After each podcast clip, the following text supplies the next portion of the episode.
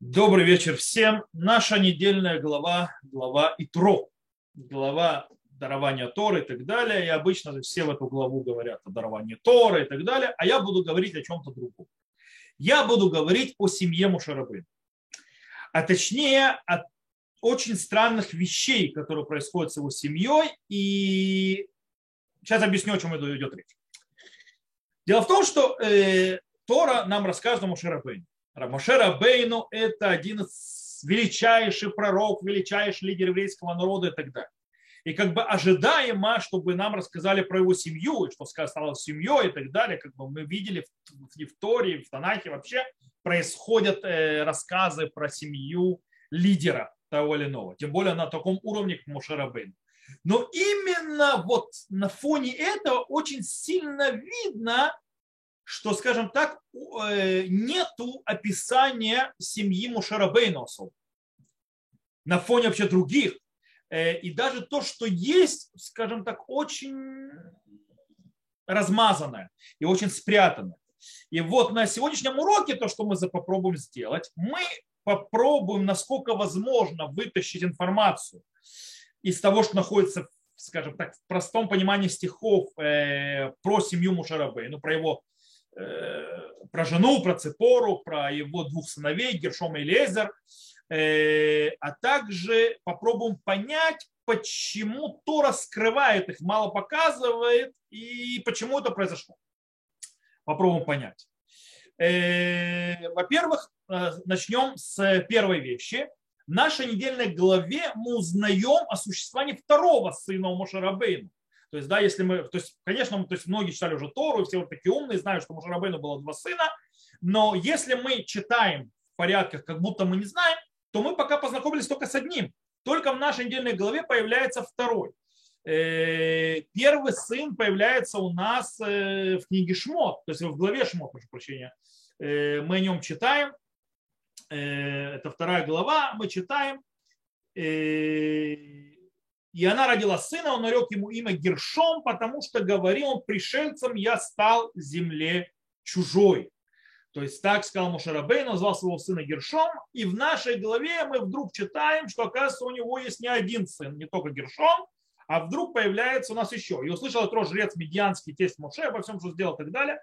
И взял Итро тесть Моше Цепору, жену Моше, после отослания ее, и двух сыновей, из которых одно, имя одному Гершом, Потом сказал, пришельцам стало в земле чужой, а имя другому или Эзер, ибо Бог отца моего мне в помощь и избавил меня от меча Паро. То есть, что мы видим? Э, два сына. Причем мы можем выучить очень немало вещей из самих имен детей его. Обратите внимание, Гершома зовут Гершом почему? Э, очень интересно, потому что он говорит Гергаити беэрец нохрия пришельцем я был в стране чужой. Окей, очень хорошо. То есть Мушера Бейна находится в Медиане, э, которая является чужой страной по сравнению с чем? С Египтом. Я был пришельцем в чужой стране, откуда он пришел? Из Египта. Нужно не помнить, что раскрытие Всевышнего Муше о, о том, кто пророк, то есть отец, Бог отцов твоих и так далее, и так далее, было после рождения его сына первого. По этой причине Моше видит себя как, как то, когда он встречает его Ишмицри, человек египетский. То есть где его родина, где его дом Египет. И он находится не дома. Э, таким образом, э, имя первого его старшего сына, э, оно проявляет, скажем так, связь Мошера Бейну и Египта и его боль о том, что он э, вынужден э, быть вдалеке от Египта. Снова она повторяет. Многие думают, что был пришельцем в земле чужой, думают, что он говорит про землю Кнаанейскую. Напоминаю, Мушера Бейн еще про землю Кнаанейскую ничего не знает. Поэтому он, это его имя. С другой стороны, Илиезер мы понимаем, что явно родился уже после откровения, то есть после того, как Мушарабе, Всевышний открылся Мушарабейну в несгорающем кусте. Почему? Потому что, как назван Илиезер, почему? Потому что ки илукей ави бейзри целейни мехерев паро. То есть, да, ибо Бог отца моего будет в помощь мне и спас меня от меча фараона.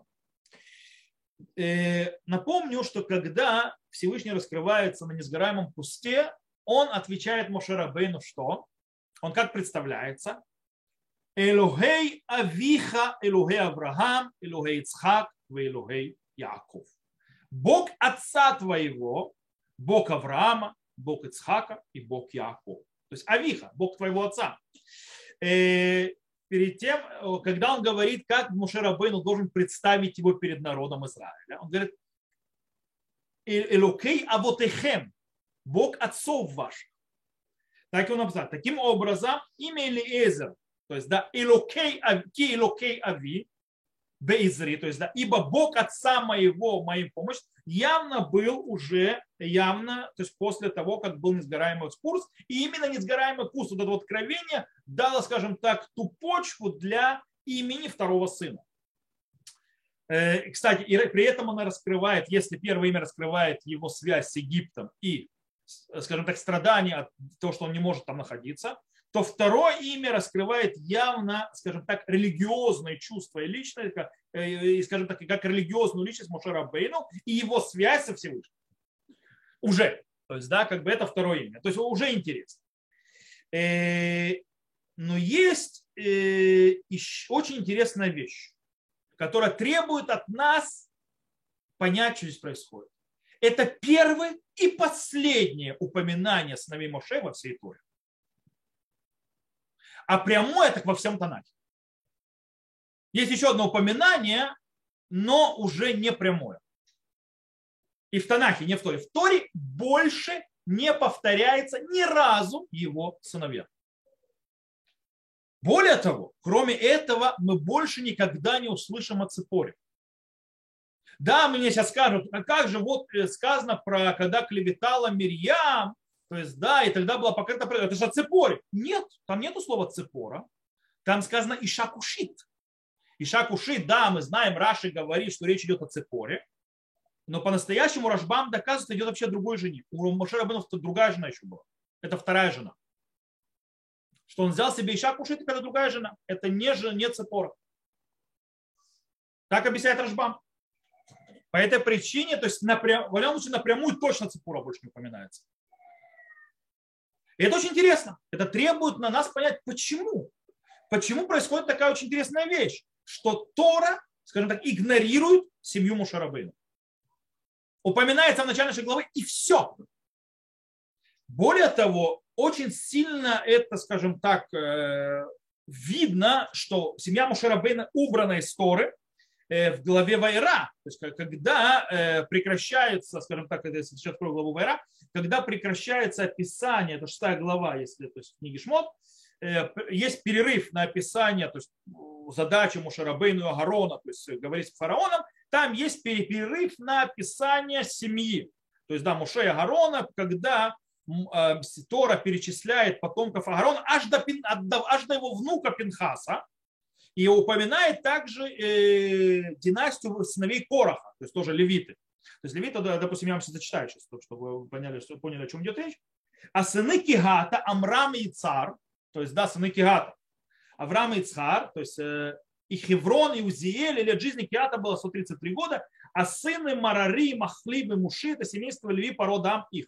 И взял Амрам Юхевет, тетку свою себе в жены, она родила ему Агарона и Моше. А годов жизни Амрама 137 лет. Сыны же Ицгара, Корах и Нефик и Зихри, а сыны Узиэля, Мишаэль, Цифрат и Ситри. И взял Агарон жену Илишеву, дочь Аминадава, сестру Нахшона, и она родила ему Надава и Авигу, и Лазара, и Тамар. Сыны Кораха, Асира, Илькана и Авиасав – это семейство Кораха. А Лазар, сын Аарона, взял себе в жену из дочерей Путиэля, а она родила ему Пинхаса. Вот главные отцы левитов по семействам их. Того же Арона Моше, которым сказал Господь, выведи снова Израиль из земли египетской по ополчениям их. Все. Моше упоминается один рядом. Все семьи, то есть перечислены, э, левитов, включая э, то есть а, Аарона аж до внука. Муше Рабен нет. Это повторяется еще раз. Где это повторяется еще раз? Это повторяется в книге Бамидбар. Когда в книге Бамидар идет перечисление колен по семействам и так далее, колен Израиля, отдельным особняком стоят левиты, их тоже все это отдельно, и отдельно говорятся Велю Толдота Гарону Моше Байон Дибержан Моше Синай. И это, то есть потомки, и снова там после этого сразу же, когда описывается, то есть это, то есть поколение Муше и Гарона в горе, на горе Сина, то есть поскольку он говорил с ним на горе Синай, давай сейчас книгу Бамидбар открою. Э, это третья глава в книге Бамидбар. Смотрите, и вот именно снова Аарона, первенца Надава, то есть и вот родословие Аарона и Моше, когда говорил Господь с Моше на горе Синае, и вроде мы ожидаем чего. Дальше, и вот имена сыновей Аарона, первенца Надава, Виуд, Лазар и Тамар, это имена снова Аарона, священников помазанных, которым полномочил священно действовать. И умерли Надава Вигу перед Господом, и так далее, и так далее, и все. И нет Моше Рабейну семьи. Снова упоминание. Дети Аарона написаны, даже те, которые умерли, описаны, а у Моше Рабейну снова семья нет. И снова, естественно, еще наш вопрос есть, почему? Где семья Муше? Что происходит здесь? И ответ нам, скорее всего, появится именно, э, может быть, в понимании еще одной проблемы, которая поднимается в начале нашей недельной главы. В нашей недельной главы есть очень странная фраза. Фраза звучит так. Вейках и троху Моше, ципора эшет Моше, ахар шилухея. И взял отец Моше ципору, жену Моше, после отослания ее. О чем идет речь? Куда отослал Моше Рабейну свою ципору? То есть что такое, что, что, что имеется в виду, что он ее отослал? Э, можно сказать, что на определенном этапе Моше Рабейну отправил, то есть Ципора взяла детей и ушла в Медьян то есть во время то есть, э, посла, то есть работы Мушарабейну, можно так сказать. Э, а можно вместе с тем, нужно не забывать, что в Торе понятие шилухин или шалех – это развод. Это развод, мы учим это в книге Дворим, когда в Иках и Шишау, Бала, Мацахен Бейнав, то есть, да, то есть, когда человек взял женщину, и потом, то есть, она не, нашла, то есть, не нашел, то есть, она не нашла прелести в глазах его, и маца берват давар, что плохо нашел, катавла сефер турду, натан беда, вешельхами бейто. То есть, да, и написал то есть, э, книгу, то есть расторжение, и отправил ее из своего дома. Слово шельхами бейто развелся. И действительно Ибн приводит и говорит, что есть два объяснения. Или он ее отправил с детьми, из, то есть это домой, то есть даже чтобы они не были там в Египте, то, что происходит, или он с ней развелся. Окей. То есть, так или иначе, на определенном этапе Цепора с детьми ушла домой. Теперь, э, что послужило этому? Почему он отправил ее домой? Он же пошел сначала с ней в Египет. И, и с ребенком. С двумя детьми. То есть, значит, одного прочитали, а второго мы не знали, мы знаем, что второй тоже.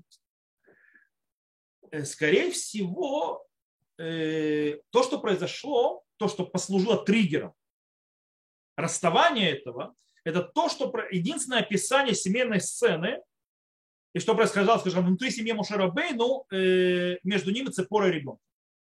И это в пути в Египет, когда Мушарабей, ну, то есть появляется в Малон. То есть снова глава Шмот, 4 глава, 24 э, стих, мы читаем. И случилось дорогу на ночлеге, то есть там, там Малон, что встретил его Господь и хотел умертвить его.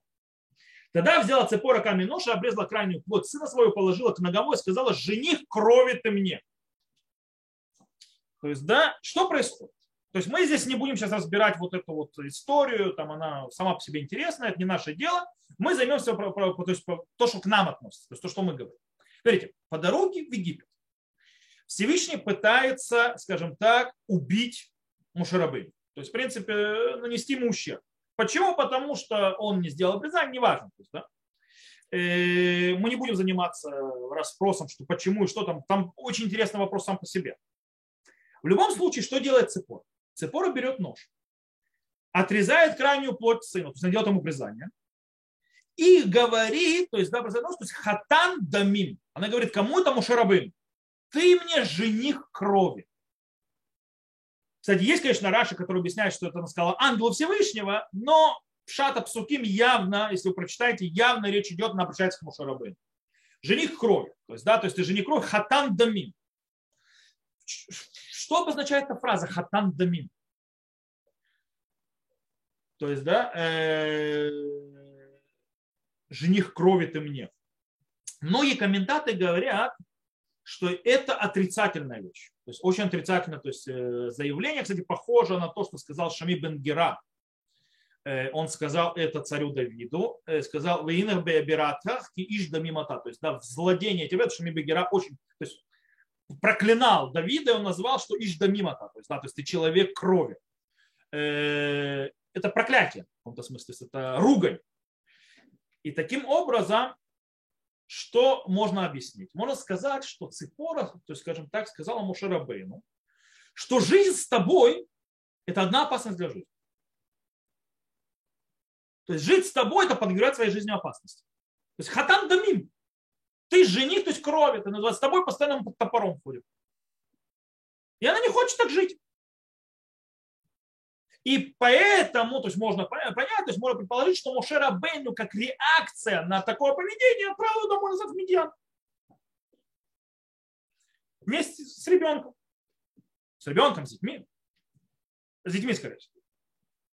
Если он назвал, то есть если у него родился ребенок, он дал ему имя, то есть с детьми.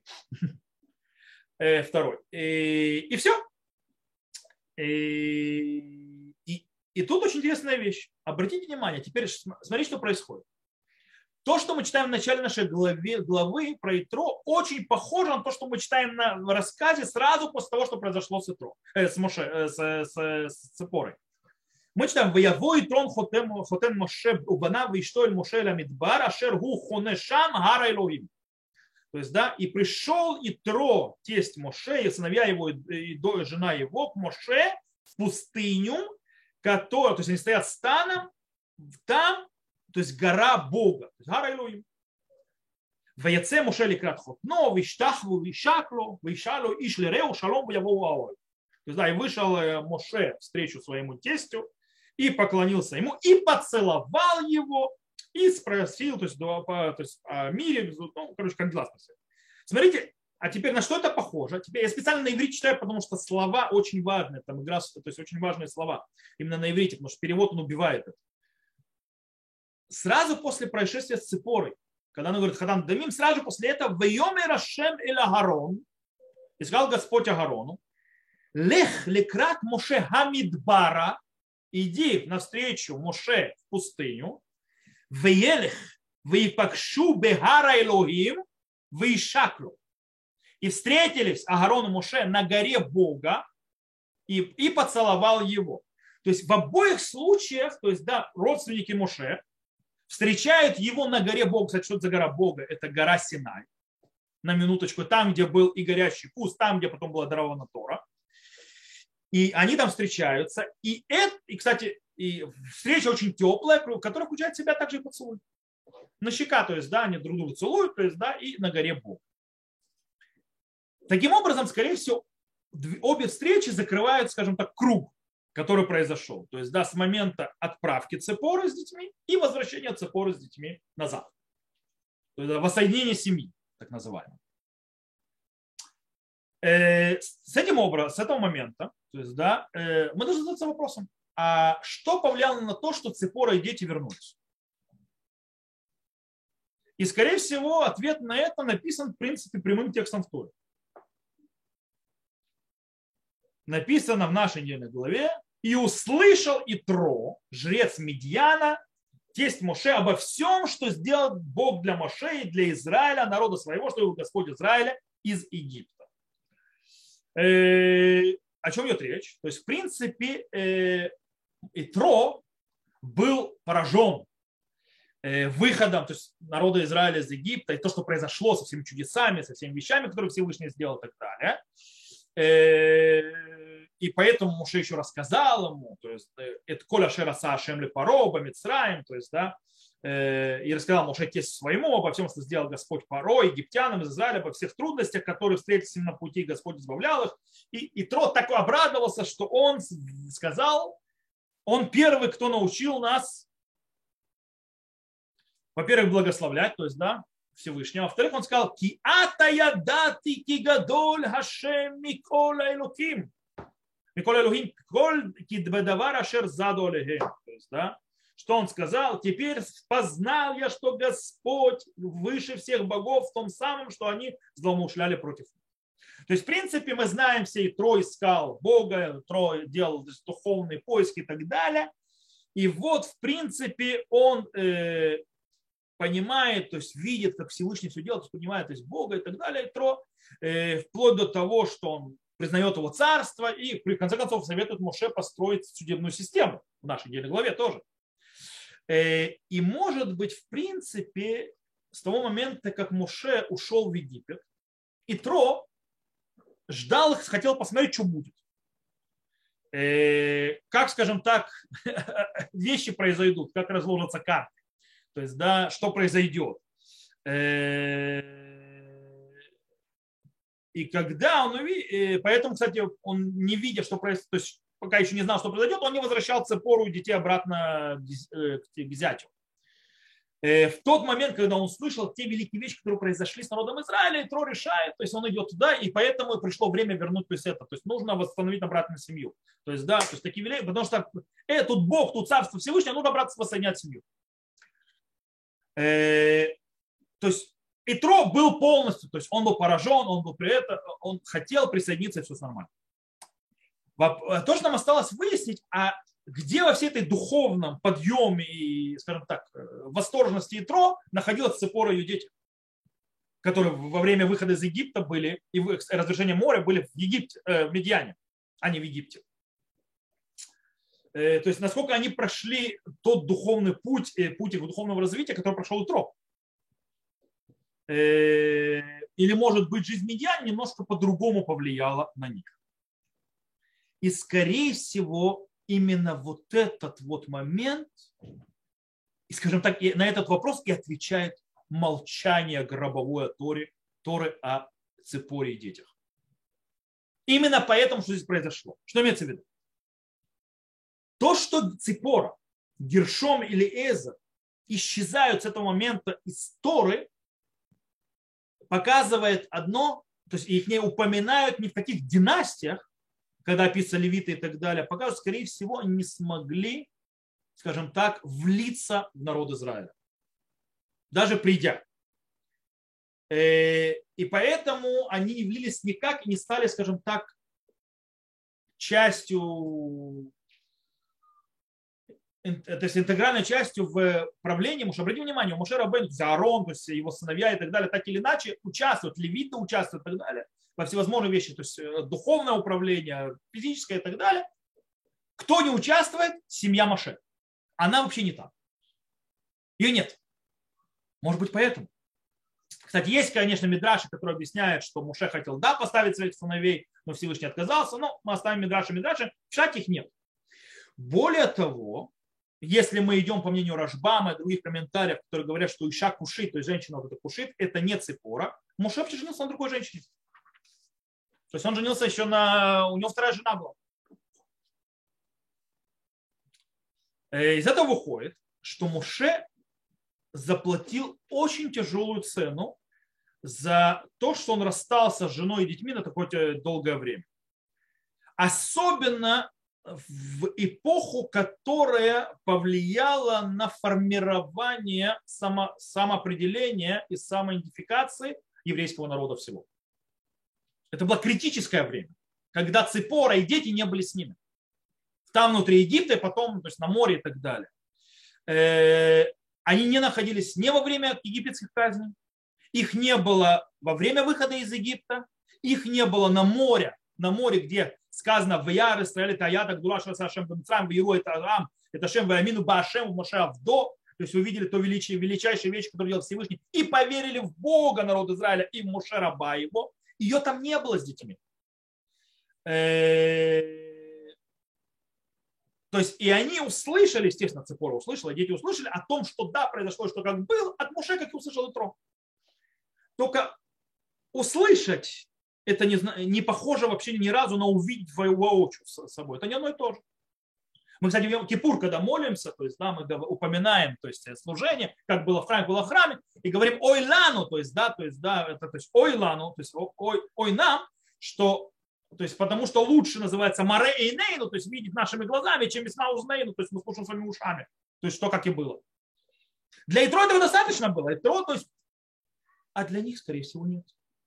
Потому что очень тяжело, когда они там потом стояли у горы Синай, и когда говорил, то Всевышний первая фраза, которую он произносит в нашей недельной главе, это мы читаем. Анухи Ашем Элокеха Шаруцитиха Мерец Мицраим. То есть я твой Господь Бог, то есть я твой Бог, который вывел тебя из земли египетской. Где это трогает Цепору и, его, и сыновей Муше? Их там не было. Они не выходили, они, во-вторых, то есть, да, то есть э, написано, то есть не просто вывел из Мерец Мицраим, Мебейт Авадим из дома рабского. Они не были ни рабами, ни разу, и они никуда не выходили. То есть, где это их трогает, где это их привязывает? Кстати, у нас есть намек, я сказал, у нас есть намек, один всего лишь намек во всем Танахе, что произошло в семье Муше, который, кстати, может подтвердить нам вот эту вот проблему, которая произошла. У нас есть в книге Шуфтим э, рассказ про Песель Миха. Песель Миха – это идол, который сделал Миха, и там, то есть э, там в конце э, рассказа вот это, описывается имя одного, скажем так, из героев этого рассказа, а точнее э, отрока Левита, который стал коином, то есть священником для этого идола, который сделал Миха. То есть, да, как звали э, это, то есть что там сказано? Обратите внимание. То есть если вы откроете Танах, вы увидите очень интересную вещь. Я вам прочитаю на иврите, и сейчас вам скажу, если вы откроете Танах, это 18 глава книги Шофтим, 30 э, стих. Сказано, в Якиму лагем бнейдан хапесель, то есть и поставили им сыновья Дана, то есть идол, Вегуянатан бен Гершом бен Минаше, гу уванав хаю куаним лишевит адани ад йом галут хаарец. То есть, да, и Йонатан, сын Гершома, сын Минаше, он и его сыновья были священниками с колену Дана до изгнания земли. Если вы откроете книгу, вы увидите, что имя Минаше, то есть мимо дедушки, то есть, да, то есть это, этого Йонатана, у него буква Нун, то есть пишется Мем Нун Шин Гей. Буква Нун поднята вверх. Такое, что намекает на имя Муше. То есть, если Нун вытащить, составляется имя Муше. Вы просто так напечатано, то есть, да, то есть свитки, то есть нун, он поднят вверх. И получается, то есть, э, я вам сейчас покажу.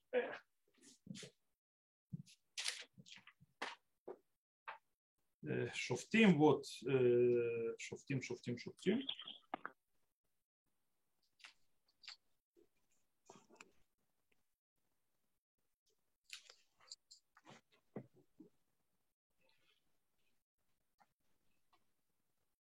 Смотрите, а, не знаю, видно хорошо или нет. Я пробую э, в камере положить.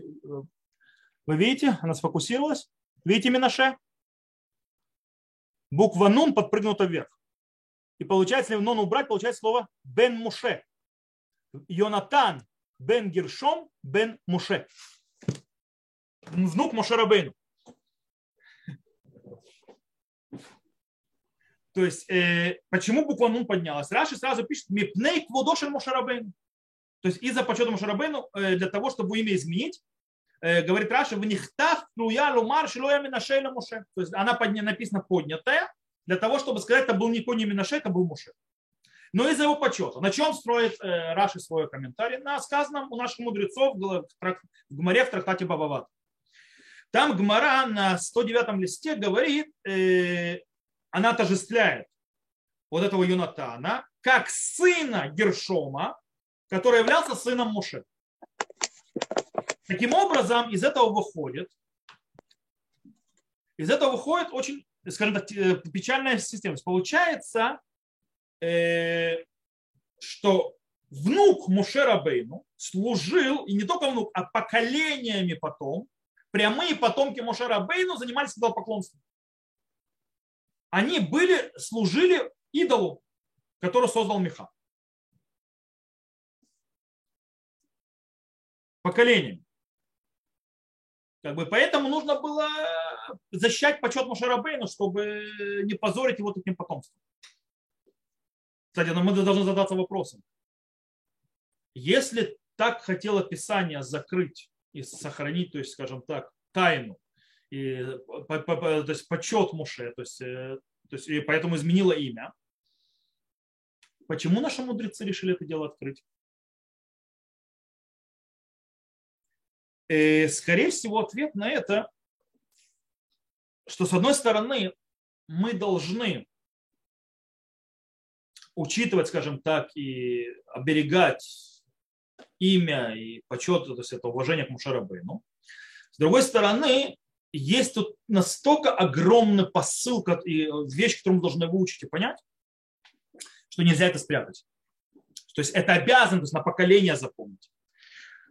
То есть мы должны на поколение запомнить тяжелейшую трагичную судьбу самого великого пророка и самого великого лидера еврейского народа, который, в принципе, когда он пошел по посланию Всевышнего вести народ Израиля, он заплатил самую дорогую цену, которую может человек заплатить своей семье.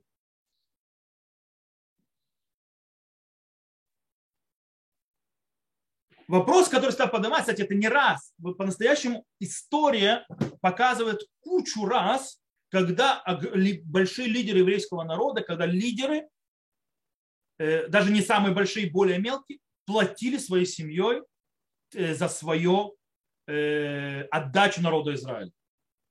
Это платили многие. Это заплатил Рабейн Гершом, Маура Гула, тем, что его сын крестился, и он сидел по нему шиву. Это заплатил первый Адмора Закен эту цену. Правда, меня в Хабаде убьют, но я все равно раскрою этот секрет снова и снова. Его старший сын крестился, который должен был быть Адмором, но не стал им. В Хабаде этого сына нет. То есть это ложь провокация Меснаги. Но это было. Я знаю многих больших раввинов, которые потеряли своих детей. Что потеряли? Потеряли. То есть которые дети ненавидят равинат, то есть равинскую должность, и не готовы быть раввинами из-за того, что э, они потеряли отца из-за этого. То есть, потому что отец ушел, то занимается людьми, но не ими. Э, многие потеряли, то есть у Рава Венера, допустим, дети светскими стали, у Рава и так далее. Я знаю многих таких, то есть э, у Рава Хананпурата дети светскими стали с одной стороны.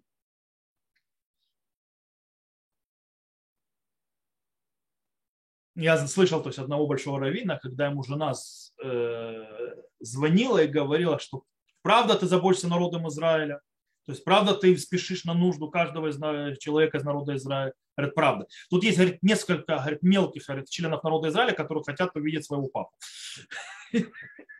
Которым тоже нужно это дать внимание. Вот. Э, должны ли лидеры платить такую цену? Вопрос большой, потому что, с другой стороны, у меня есть другие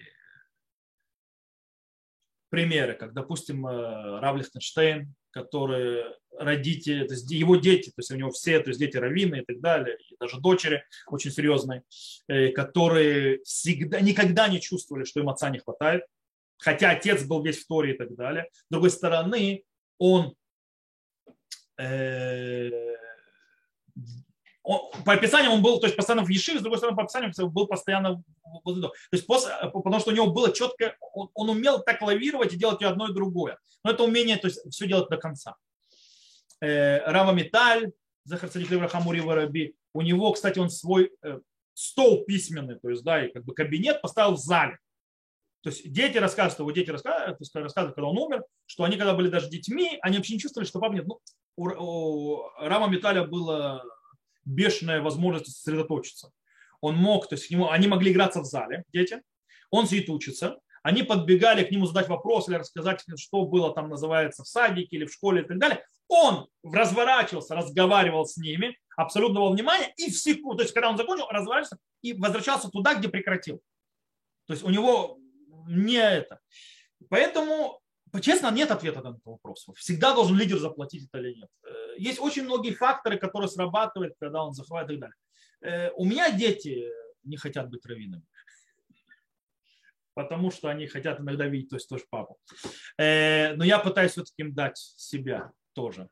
Но без раташем. Тут еще много себя дешмая. Но в принципе, то, что мы подведем итог, то, что мы увидим, действительно, то есть вещь Мошера Бейну заплатил семьей, ему пришлось ее, то есть но семья, там тоже произошла некоторая проблема. Семья не готова была, скажем так, на то задание, которое было дано. Хатам дамимата, то есть, да, как бы, э, семья лидера еврейского народа на высоком уровне, на низком, на среднем, на любом уровне должна быть готова идти с этим лидером на все, то есть, да, за, ним, то есть это, как знаете, как офицерские жены, то есть, да, офицерские дети, которые куда папа, туда и они. Э, это проблематично, но это требует жертв от, от, семьи. С другой стороны, это требует жертв многих. Э, и поэтому мы, они были выбиты, не получили, скажем, то впечатление, то влияние, что привело к тому, что, в принципе, они ушли на обочину и ушли, скажем так, от э, пути отца, деда, потом и потом прадеда и так далее, как мы это видим уже с намеком в книге Шовстим. И мудрецам не могли скрыть эту вещь. Что нужно, нужно понимать, что задание божественное и так далее может стоить большой цены, и нужно думать, как это э, сделать так, чтобы цена была не настолько трагичная и страшная. Это то, что я хотел сегодня вам рассказать и показать. Поэтому я сказал, то есть ну, еще как введение до того, как начался, что я пробую с ним рассказать то, что я думал, что вы никогда не слышали ни у кого, потому что я не видел ни одного ни разу урока. То есть я видел, я знаю, откуда я беру свои вещи, но я не видел нигде никаких ресурсов урока, который разбирает вообще отношения в семье Мушарабейну и куда они подевались все.